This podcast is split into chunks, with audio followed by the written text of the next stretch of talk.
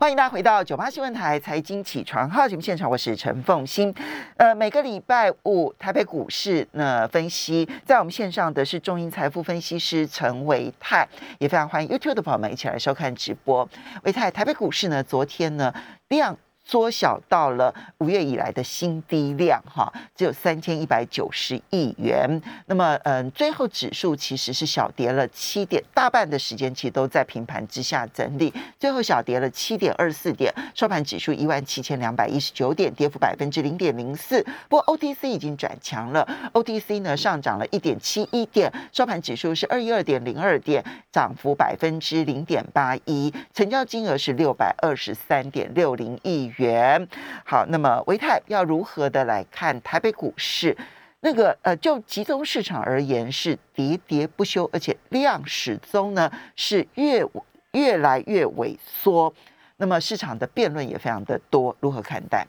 好的，凤欣早安，大家早安。哦，我们看到在最近台北股市，呃，其实跟我们在前一两周预期的差不多，也就是说在成交量的部分。因为大家会担心这个新的一个就是所谓的禁令啊，就是说这个警示部的禁令，对，会会会对于这个市场上面会造成冲击，所以呃越接近这个时间点啊，那大家观望的一个心态就越浓厚哦。那所以在昨天看到成交量还是持续的呃只有三千出头亿啊，跟之前的六千亿以上的一个水准来比的话，已经大幅度的一个降低，刚刚好腰斩。那么第二个，我们在之前也跟大家提过，就是说这个修正啊，应该是用时间换取空间。那所以现在呢，看起来就整个指数的变化上来看，严格讲起来就是在期线附近，然后踩了刹车，但是还没有到马上要往上去做攻击的一个态势。不过它连续两天都在季线之下，有没有危险呢？诶，我个人认为，其实在整个技术分析里面来讲，然后，但跌破季线，它有就是所谓的一个所谓中期的这个趋势线被跌破的一个内涵。可是我个人发现到，它虽然加权指数这两天呃收盘是收在季线，但是这两天都有留下明显的一个下影线。嗯，而且很有趣的就是，这个下影线基本上都是在中盘过后开始出现拉高。嗯，尤其是接近尾盘的时候，嗯，而且呢，这往上拉高拉尾盘的主角其实都同一个人，都是航运，嗯，都是航运，哦，所以其实我我我觉得这个盘它短线上面有一点点跌不太下去的味道，嗯，有人说是涨不太起来，其实我觉得不是，我觉得它比较倾向于跌不下去，嗯，因为盘面上面还有很多个股是出现涨停板，甚至有族群性。我们看到昨天钢铁族群，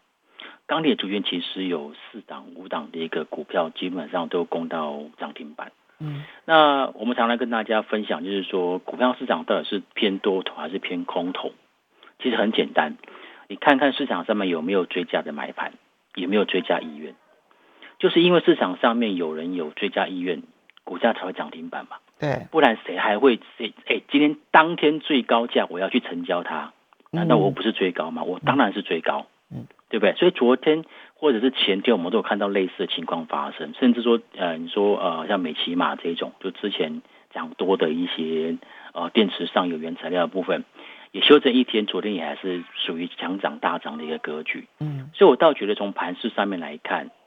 不算是走空，这就维持我们在过去一两周之前的看法，我觉得这就是修正。所以只要涨停板的加速能够有很明显的族群性，这就代表至少追价意愿浓厚的还有一批，对不对？对，哦，那当然好。另外一个好处是说，其实最弱势的船那个船产股里面的航运股，在昨天呃沪贵三雄都出现了止跌跟反弹，嗯，而且呢，他们在七月份的营收，这三家都交出了营收创新高的一个表现，对。所以，我个人觉得，在一种就是短线上面浮额清洗差不多之后，我觉得短线上面这一些业绩比较好的公司，其实它是有可能就是重新回到市场上面的一个一个关注的一个焦点。嗯，好，所以我倒觉得在接下来可能在个股的一个部分会有出现这个呃个股反弹表现的机会。那指数的部分，我就不太敢去做预期。因为成交量的部分啊，因为成交量现在三千多亿嘛，那大型全资股在没有成交量的情况之下，很难往上去做走高。嗯，再加上第二点就是说，其实不管是呃船厂或者是电子，他们的大型全资股多多少少在前一个波段下跌当中，也有一些套牢性的筹码在上面，而且这个时间点就在一两周之前。那一两周之前套牢的筹码，你这边拉上去，其实要马上去做一个突破，我个人觉得比较难。所以你会发现，我们会发现一件很有趣的事情，就是其实现在法人，甚至包括内资。他都把他的资金放在金融股身上。嗯，最近其实金融股法人买的蛮多的，就连以前不太买金融股的投信，在最近都买了不少的金融股。嗯，包括兆丰金、包括永丰金、中信金，好，甚至第一金、华南金都有看到。那更不用讲这个富邦金跟国泰金了。嗯，好，所以在在呃金融股相对做出撑盘的一个角色。的情况之下，我觉得指数你这个时间点你要我预期它会再往下大幅度的下挫，我觉得机会不大。那就是时间换取空间，在这个时间点，个股表现的机会会大于指数的表现。嗯嗯嗯哼，好，所以因为量没办法放大，个股甚至于一些次的产业族群有机会，但是大盘的话。可能可能就是这种非常量缩的一个横盘整理，其实空间就很有限了，是对不对？好，嗯那我们就要进入族群性的部分啊，就个股的部分。那么你要先从哪一个部分开始？先从航运吗？可以啊，航运股其实这一波段，呃，我个人认为，好，货柜三雄算是指的也比较晚的。在货柜三雄止跌之前，其实散装航运已经先做止跌，OK，它跌势已经有出现趋缓。嗯，呃，例如说像中航曾经有在止跌的第一天就拉到涨停板，嗯，像中航啊、新兴啊、域名等等的，所以我倒觉得是散装航运的。对对对对对，所以我倒觉得散装航运的部分，它有先止跌跟先落底的一个条件啊。嗯，当然，其实我做就人气来讲，不瞒您说，我还是觉得货柜三雄它的凝聚人气的一个效果会比较大。嗯，好，我觉得这个是在这个后这个所谓的航运股的一个部分哦，就是先看散装，然后后来这个货柜三雄这个部分是 OK。那至于其他的说陆运啊，或者是其他的，因为在过去我们市场性来看，这个所谓陆运或者是航空，其实比较难。引发就市场上面整批的追加动能，我觉得比较难，所以我觉得这个就是比较属于陪衬。如果是这样子的话，伟泰，你觉得行呃货货柜三雄比较容易聚集人气，但是现在散装航运显然是先止跌，先回升。对，那陆运你相对陆运跟空运你相对没那么的看好。如果是这样的话，你会主要做什么？然后呢，看什么？然后同时那个。空间有多大？很简单，如果说只是抢短线反弹的话，我觉得富贵三雄会比较有机会，嗯，因为它是属于跌的比较深的，嗯，那散装基本上它有很多个股这一波拉回，其实连季线都没有跌破，也守在季线之上，嗯，所以如果说比较是属于短波段的操作的话，会比较偏向于在这个散装航运的一个部分。那至于说其他的两个族群，不管是航空或者是陆运的部分，你可以发现到其实量都缩得很快了。嗯，哦，这边你要去做短打不容易。那我再提醒一次，就是你要做短打，其实跟市场上面热度有关。嗯，而成交量现在呃算是缓步的一个减缓量缩。嗯，所以其实这边做当冲的难度其实比一个月以前要来的高。所以这点也特别的提醒我们的听众朋友，在做短线当冲的时候，不要再以为说哦，我可以一天赚个七八八趴。我觉得现在没有那个条件，客观条件上比较缺乏。那如果说你能够在一天当中赚个三趴五趴，我觉得就很不错了。嗯，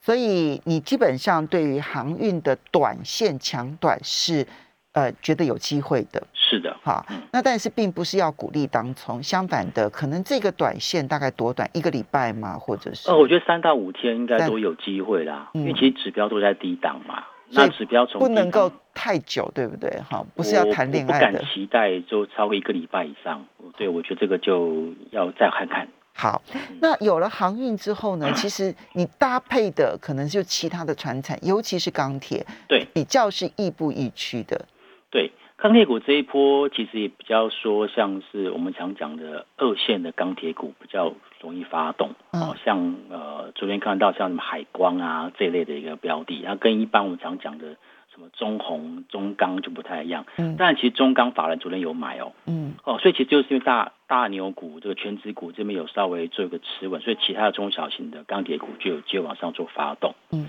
那同样的我会观察几档重要指标股啊，例如说大成钢这种不锈钢的一个个股，嗯，啊，或者是像中红这种所谓相对中低价位的一个钢铁股，他们其实是比较能够凝聚人气。那如果说这些个股能够往上去做连续性的一个走高，那其实对钢铁股来讲，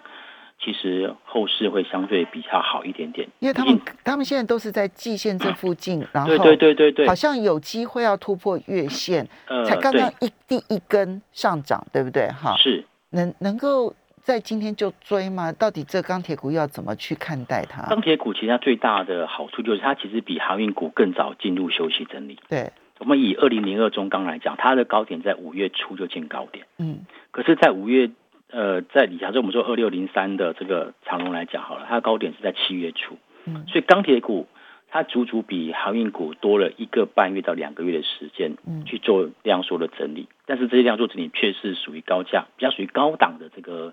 强势整理，所以就像刚刚凤鑫所提到的，它的确有可能会有某一些的指标股会领先创下破断新高。这个其实就是钢铁股到它接下来会不会取代这个航运股成为人气族群的一个重要的指标？可是先用反弹来看待吗？呃，目前对先用反弹，或者先用一个箱型区间操作。嗯，那其他的船产有机会的吗？其他船有机会啊，我觉得像造纸，造纸其实我观察到就是呃也是领先领先做拉回做修正的，像永丰鱼啊，像华子这一类的。嗯，那当然我觉得另外部分是。我发现到最近有一些新闻在讲纸浆啊、卫生纸的事情，当然我我我觉得这个新闻的渲染，我觉得这个是一回这个是一要小心哦。对，每一年好像都会有这样的新闻哦。可是卫生纸好像没有真正涨价过哦。哎，对啦，所以我就说大家会会这样子会观察，然后但是新闻出来之后，哎，股价有有有动，嗯，就对于我说在资本市场来讲，就是。这个利多消息出来，对股价有没有反应？这个是我我观察的点。好，所以它有机会，但是你要注意那个消息面的影响，对不对？我们稍微休息一下，等一下回来看一下电子股，马上回来了。欢迎大家回到九八新闻台财经起床号节目现场，我是陈凤欣，在我们线上的是中银财富分析师陈维泰，也非常欢迎 YouTube 的朋友们一起来收看直播。好，所以维泰，我们接下来就要来看电子股。电子股这个族群呢，现在它的嗯这种强弱。是很不一样的，哈，它次族群就太多了。我们先讲全指股啊，因为量不多的情况之下，昨天其实很明显的是像台积电呐这些全指股带头下杀。全指股要如何看？好，全指股其实这边法人没有特别的琢磨情况之下，诶，当然我觉得指数就会受到压抑。那法人这边其实比较琢磨的，我想大概还是在二三零三的联电身上，然后。那联电其实，在最近的一个股价的一个表现，其实也算是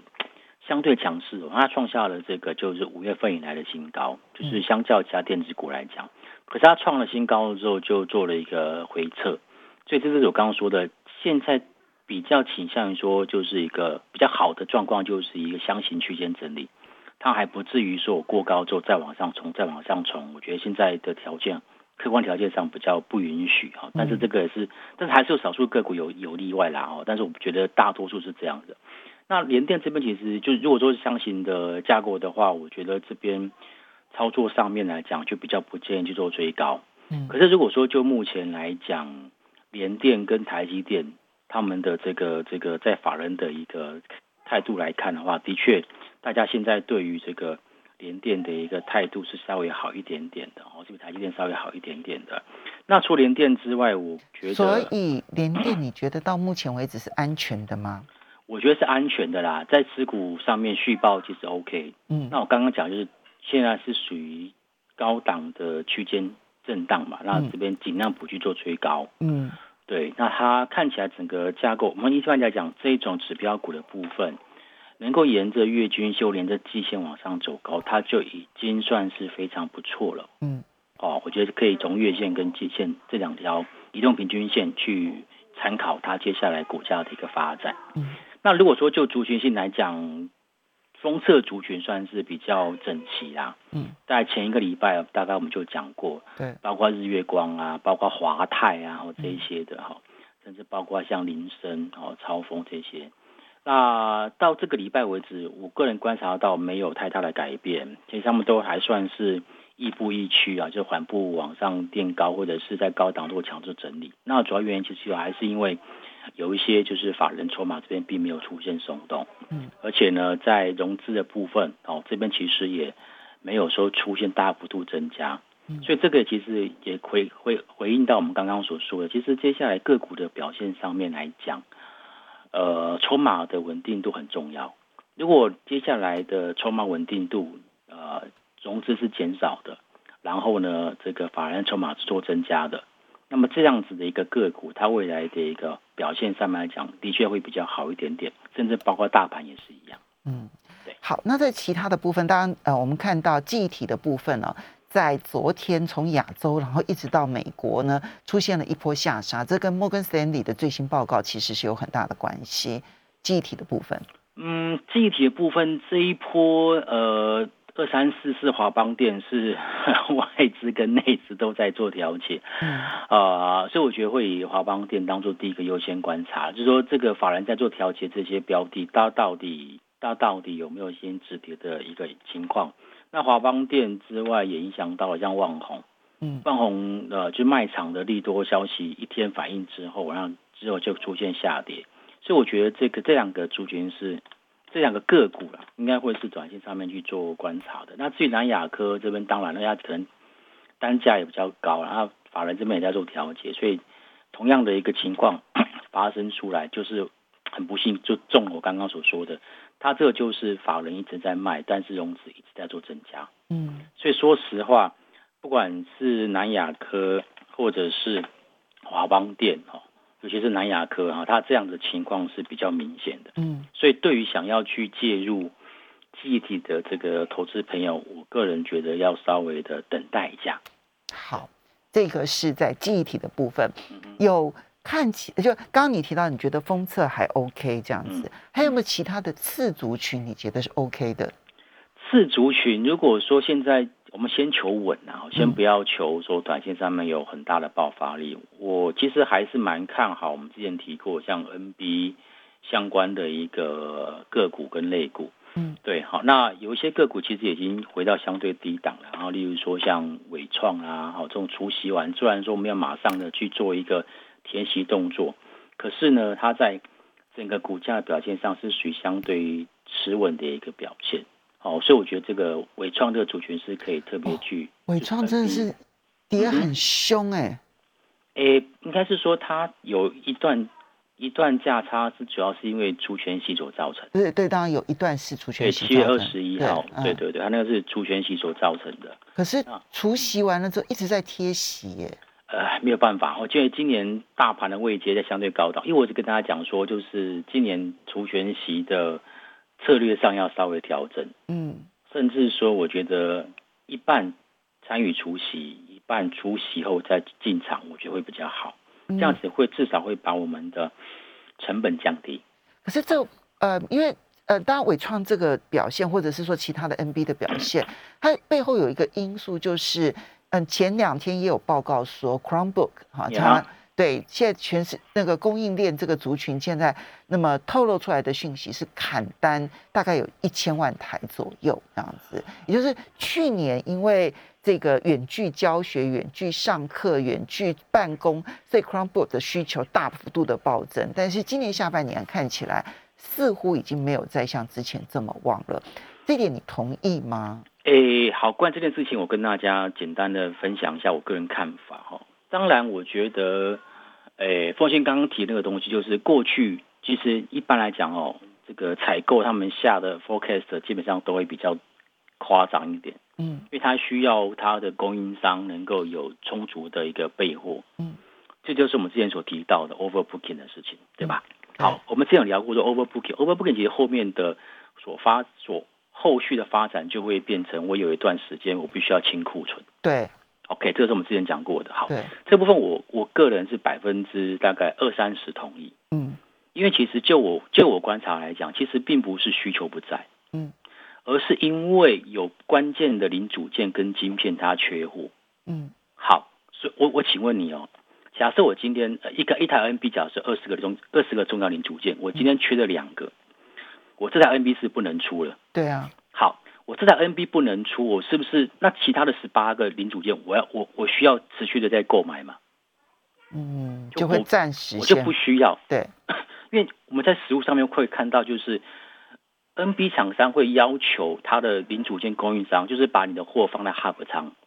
就是就是放在仓库啦。你虽然做好，可是我不提领啦。嗯那我不提领的情况之下，你的营收就不会起来啦。嗯我就不能够让你认列营收嘛，因为我不我我没提货嘛。嗯好，所以其实我觉得关键在于这里，就是说关键零组件，例如 driver IC 的部分它缺了，嗯那因为这我缺了这个 IC，我就没办法出货，那我干嘛叫叫那么多机壳？我举例哦，我只举例，我干嘛叫这么多机壳？我干嘛叫这么多的面板？我干嘛叫这么多的键盘？所以你觉得现在这一个评估说有很多的供应链，然后呢，这个笔记型电脑这一些厂商啊、品牌厂商要求他们暂停出货这件事情，你觉得并不是因为终端的需求减少，而是因为中间的缺料问题还没有解决所造成的？对，因为如果我全部让他们就是全部我都拉，你你生产多少我拉多我拉货多少，就变成我的库存哦。嗯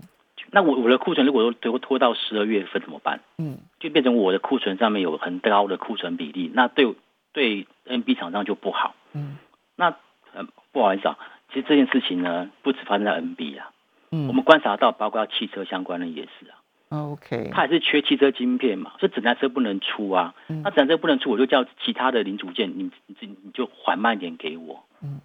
所以你并不觉得它是一个长期性的利空，它是一个短期的供应不上。